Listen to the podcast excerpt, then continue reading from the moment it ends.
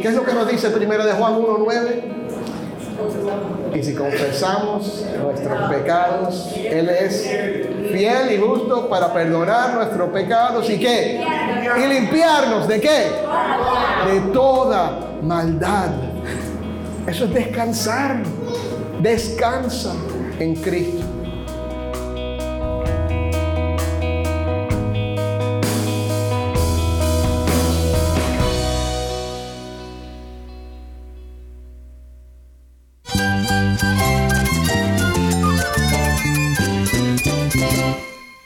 Jesús es nuestro Salvador, nuestro amigo. Cristo es mi guía. Cristo significa todo, pero en primer lugar mi Salvador, mi refugio en tiempos difíciles. Él es nuestra fortaleza. Es la salvación, es la vida eterna. Bueno, Cristo es, es vida. Él es suficiente. Él es el héroe de esta gran historia. Cristo para mí es mi todo. Es todo. Estás escuchando el faro de redención. Cristo desde toda la Biblia, para toda Cuba y para todo el mundo.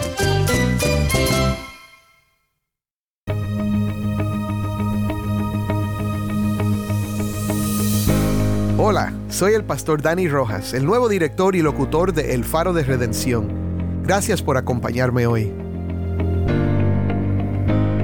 Continuamos con nuestra serie nueva de dos semanas titulada En Cristo, el misterio del gozo.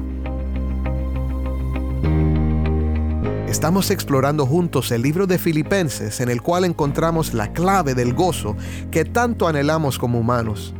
La pregunta que estamos explorando a lo largo de esta serie es, ¿de dónde procede ese gozo?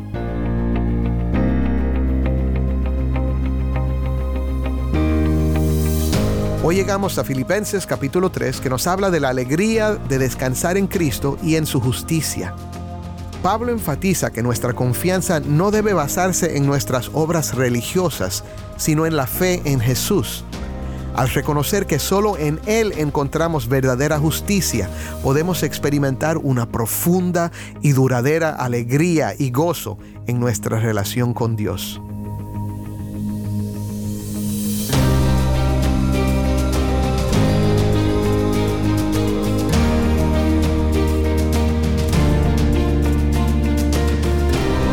Enseñanza de este episodio, compartiremos la segunda parte del audio de una reciente conferencia de pastores que di sobre este mismo tema. Así que si tienes una Biblia, busca Filipenses capítulo 3 y quédate conmigo para ver a Cristo en su palabra.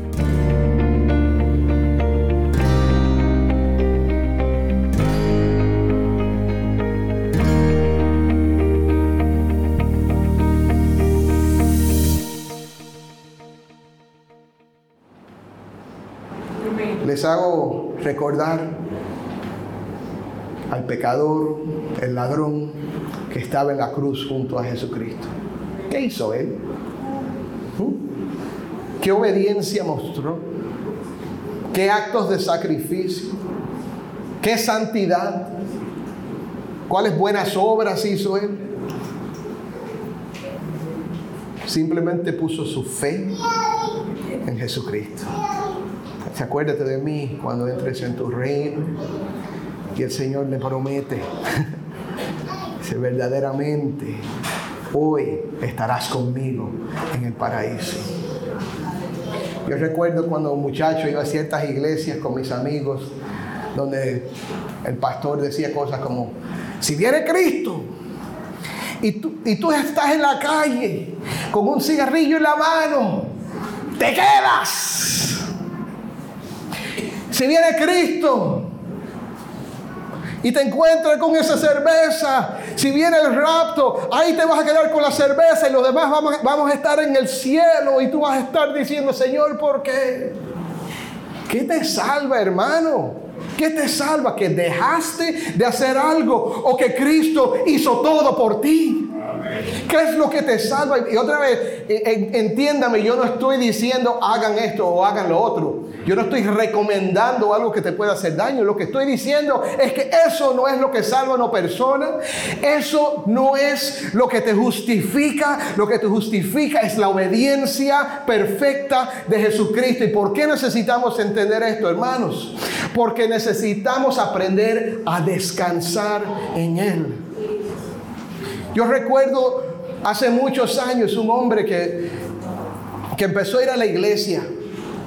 Es una larga historia, no puedo contársela todo, pero, pero este, esta persona se había divorciado y él, él había sido tesorero de su iglesia, diácono, amaba mucho al Señor, era entrenador de evangelismo explosivo, pero, pero se divorció. Y por la enseñanza que él había recibido toda su, toda su vida como creyente, él dijo, ya, ya pequé, ya estoy mal, ¿cómo yo voy a entrar a una iglesia otra vez? Y entonces encima de eso se enamoró de una muchacha, entró en fornicación, quedó embarazada, se casaron, fue un desastre y él no quería saber de la iglesia. ¿Por qué? No porque él no amaba a Dios, sino porque le daba vergüenza. Hasta que un día el Señor, a través de, a través de una enseñanza que yo le di a su hija, que estaba teniendo problemas con él, yo le dije, mira, yo quiero que tú trates a tu papá por dos semanas con mucha oración según las instrucciones de 1 Corintios 13. en dos semanas él se aparece en una célula que teníamos en mi casa en ese tiempo y dice, dice, ¿tú sabes por qué yo estoy aquí? Vino con, vino con la mujer, el hijo y tres otros hijos que tenía del otro matrimonio y dice, ¿sabes por qué estoy aquí? Porque quiero saber lo que hiciste con mi hija porque es una persona diferente. Yo le dije, mira, no discutas con tu papá, ámalo. Muéstrale amor, muéstrale el respeto, no guardes rencor. Todo lo que dice 1 Corintios 13, de los versículos 4 al 7, ella lo aplicó con mucha oración, pidiéndole al Señor, y el hombre vino a la iglesia y entonces empezó a asistir a los cultos. Y un día él me dice, me dice, pastor, ¿tú me dejas pasar la aspiradora después del culto? Y yo dije, claro que sí. Claro, quería ayudar, estábamos recogiendo. Y yo veo a este hermano pasando la aspiradora y llorando, llorando, llorando, llorando. Y le digo, después de un rato, porque no quería decírselo ahí mismo delante de la gente, pero digo, ven acá mi hermano, ¿por qué, ¿por qué estabas llorando?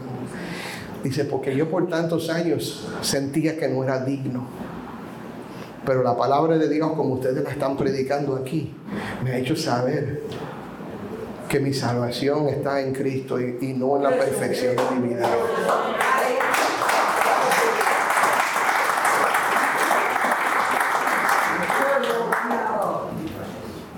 Pastores, le estoy hablando a muchos pastores, muchos líderes. Traten con gracia, traten con la misma misericordia de Dios a esas personas que encuentran en el camino. El, el cristiano que está tropezando, no le des una patada cuando está en el suelo. Levántalo, dile, te amo, hermano, ven acá. Yo recuerdo el testimonio de otro, de otro pastor que, que dice que él estaba caminando en un, bueno, es un evangelista que estaba caminando por la calle con otro miembro de la iglesia cuando de repente sale un miembro de su iglesia de una barra. Ahora, en ciertas iglesias legalistas, ya ahí está el problema, salió de la barra. Pero eh, para este pastor lo de, lo de la barra no era tanto el problema, es que era una barra gay, una barra de homosexuales. Y de ahí salió el hombre. Y el pastor dice, dice, la hermano. Y el tipo se le pone blanca la cara, blanca, blanca. Y él era negro. Se pone blanca la cara. no, se asustó, mi hermano, se asustó cuando ve al pastor ahí.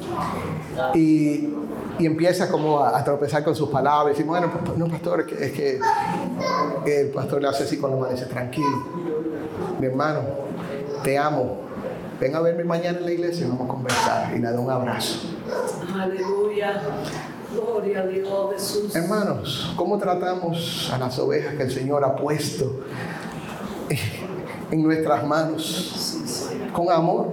Ese, él, Oye, yo te aseguro que un cristiano que está saliendo de una barra de homosexuales ya está lidiando con una autoestima por el piso, está lidiando con una sensación de fracaso, de dolor. Seguro que le está diciendo el Señor, Señor, ayúdame a no caer en esto otra vez. Y entonces viene un pastor y le da una patada y le dice, mira, tú eres un hijo del diablo, ¿qué tú haces ahí con esos homosexuales? No, hermanos, como este pastor Dile, mi hermano, te amo.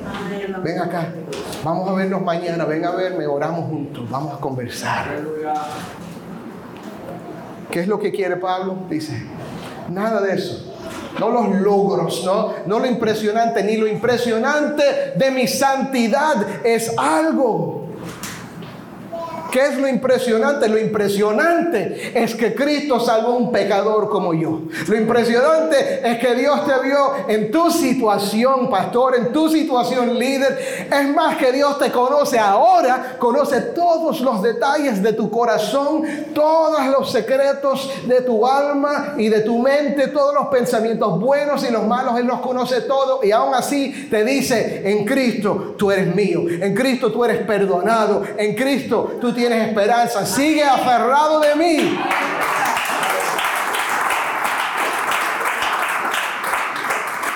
Y por eso dice Pablo, esto es lo que yo quiero. Yo quiero ser hallado en Él. No con mi propia justicia, que es por la ley, sino la que es por la fe de Cristo. La justicia que es de Dios por la fe. Dios es el que justifica por la fe al pecador.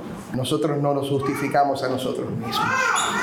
Y entonces dice que, y esto es importante, a fin de conocerle y el poder de su resurrección.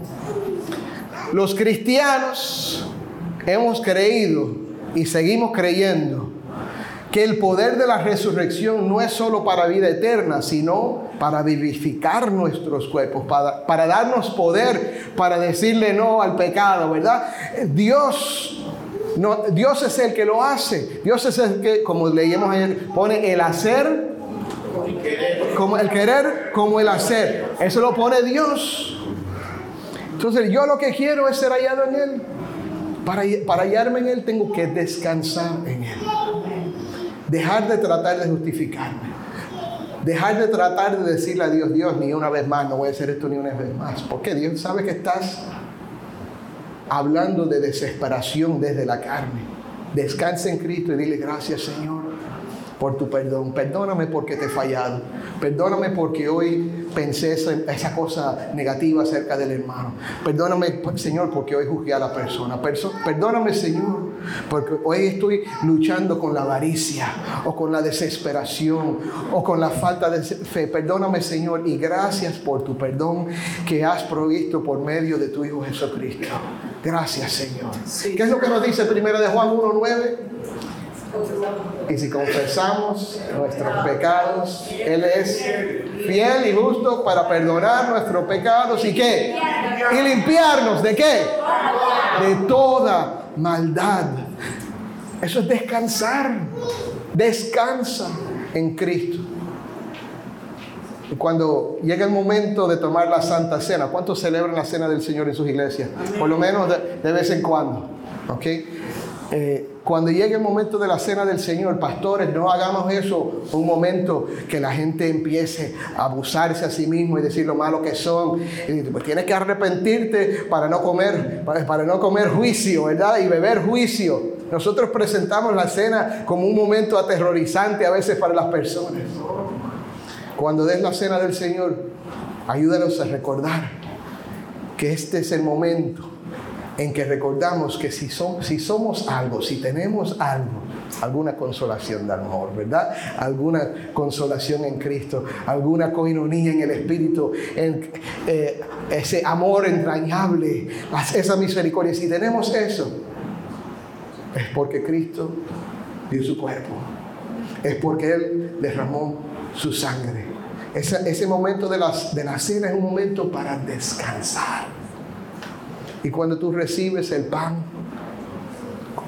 bebes de la copa. Si anuncias la muerte del Señor hasta que Él venga. Y sí, recuerdas lo que Él hizo por ti, pero también descansas y dices, gracias Señor, esto yo no lo hice, lo hiciste tú por mí. Lo recibo, lo recibo. ¿Cuántos lo reciben? Lo recibo, Señor. Es descansar en Cristo. Y ya estamos terminando, voy a terminar. Yo le dije que iba a ser breve. ¿Y qué significa cuando un pastor dice, ya estoy terminando? no, no, no, ya, pero de verdad, se lo prometo más o menos que ya estoy terminando. Él dice, Dice, llegando a ser semejante a Él en su muerte, perdón, participan, par- eh, y la participación de sus padecimientos, llegando a ser semejante a Él en su muerte. Claro, eso no, significa que vamos a crucificarnos como hacían algunos en, en- la religión antigua, que se autoflagelaban o se crucificaban para experimentar los sufrimientos de Cristo. No está hablando de eso. Pero está hablando de lo mismo que dijo Pablo en el capítulo 2, que no consideramos nuestra posición como algo que aferrarnos. No nos aprovechamos de que ahora somos hijos de Dios y como algunos dicen, ahora yo soy hijo de Dios y el sufrimiento no me toca. ¿Has oído a gente hablar de esa manera? Sigue diciendo lo que pronto, pronto te vas a dar cuenta que no es verdad, ¿ok? Tarde o temprano, el sufrimiento llega a toda vida, ¿verdad? Pero participamos en sus padecimientos cuando le decimos, Señor, no mi voluntad, sino la tuya. Cuando decimos, Señor, lo que tú quieres, eso es lo que voy a hacer. Cuando descansando en Cristo, le decimos, Señor, yo no soy nada, pero si me quieres usar, úsame. Y entonces dice, si en alguna manera llegase a la resurrección de entre los muertos. Yo voy a terminar con este versículo, pero quiero decir, pudiéramos decir mucho más, ¿verdad? Pero aquí, ese sí, no es para crear dudas. Si de alguna manera llegase a la resurrección de entre los muertos. ¿Cuántos creen que en Cristo ya tienen la resurrección? Ya- ya- Vamos a estar seguros, dilo, ya lo tengo, ya lo tengo, amén. Sí, lo tenemos en Cristo, en Cristo, pero escucha, escucha. Ese sí, para que entiendan algo del griego, es una frase condicional de primera clase. ¿Qué quiere decir eso? En el griego hay diferentes frases condicionales. Primera clase significa, si esto, y sabemos que esto es cierto, entonces lo otro. La segunda clase es, si esto, pero sabemos que no es cierto, esto otro. Y la tercera es, quizás, si esto, y quizás sí, quizás no, entonces. Esto es primera clase. Cuando Pablo dice sí, está diciendo sí y yo sé que, lo tengo. Es más, se pudiera traducir, déjame leerlo para, para traducirlo más precisamente, pero se pudiera traducir, ya que en alguna manera voy a llegar a la resurrección de entre los muertos. En otras palabras, yo no sé cómo Dios lo va a hacer, pero yo sé que lo va a hacer. Eso es descansar, hermanos. Eso es confiar. Y otra vez lo que hemos mencionado hoy, las cosas controversiales, las cosas sobre el legalismo, piensen, analicen las cosas a la luz de las escrituras, no solo las costumbres que hemos recibido, ¿ok? Pero analícenlo a la luz de las escrituras. Aprendamos a pensar bíblicamente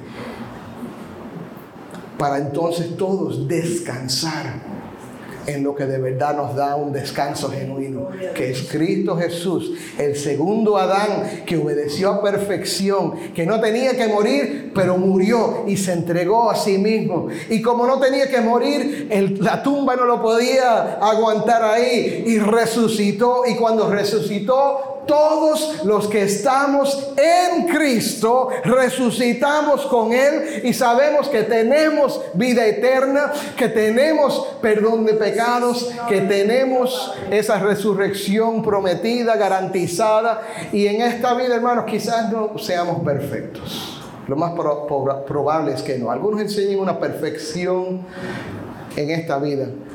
Yo no creo que es posible en esta vida, pero sabemos que eso no es lo importante.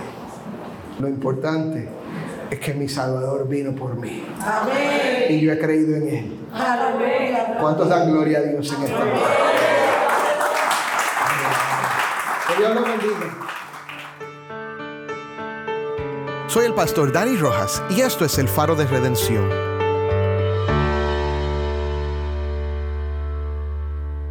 Filipenses capítulo 3 hemos descubierto el gozo de descansar en Cristo y en su justicia. Al confiar en Él y renunciar a nuestras propias obras, encontramos la verdadera paz y alegría. Que este mensaje inspire sus corazones y les motive a experimentar la plenitud de gozo que solo se encuentra en una relación con Jesús. Gracias por acompañarnos y que el gozo de Cristo llene sus vidas. Oremos juntos para terminar. Padre, te damos gracias porque tú eres bueno y para siempre es tu misericordia. Gracias Señor porque al confiar en Cristo, Señor, tú nos das paz, una verdadera paz, y nos das gozo, Señor. El gozo y la alegría de saber que somos perdonados y amados y aceptados en Cristo. Te pedimos que hoy nos ayudes a descansar en esta verdad, sabiendo que ya somos tuyos por la fe, porque Cristo ha hecho la obra en nosotros. Es en su nombre que oramos. Amén.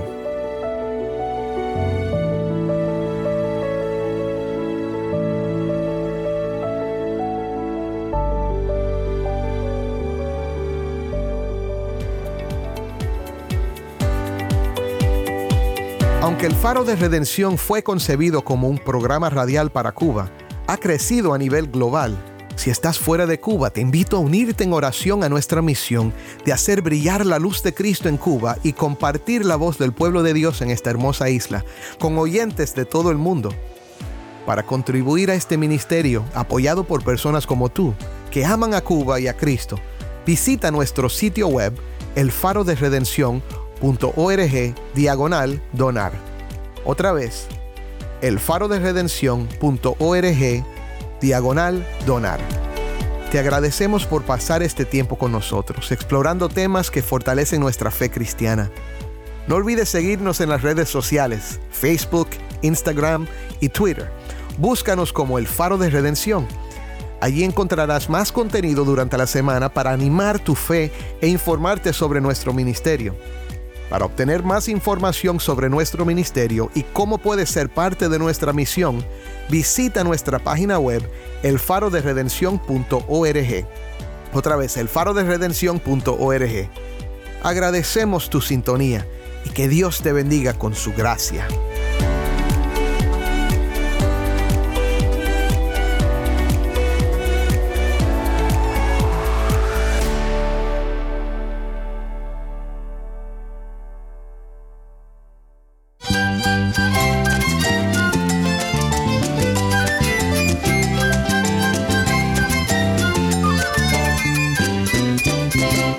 Soy el pastor Dani Rojas y esto es el Faro de Redención. Te invito a que me acompañes mañana en esta serie En Cristo, el misterio del gozo.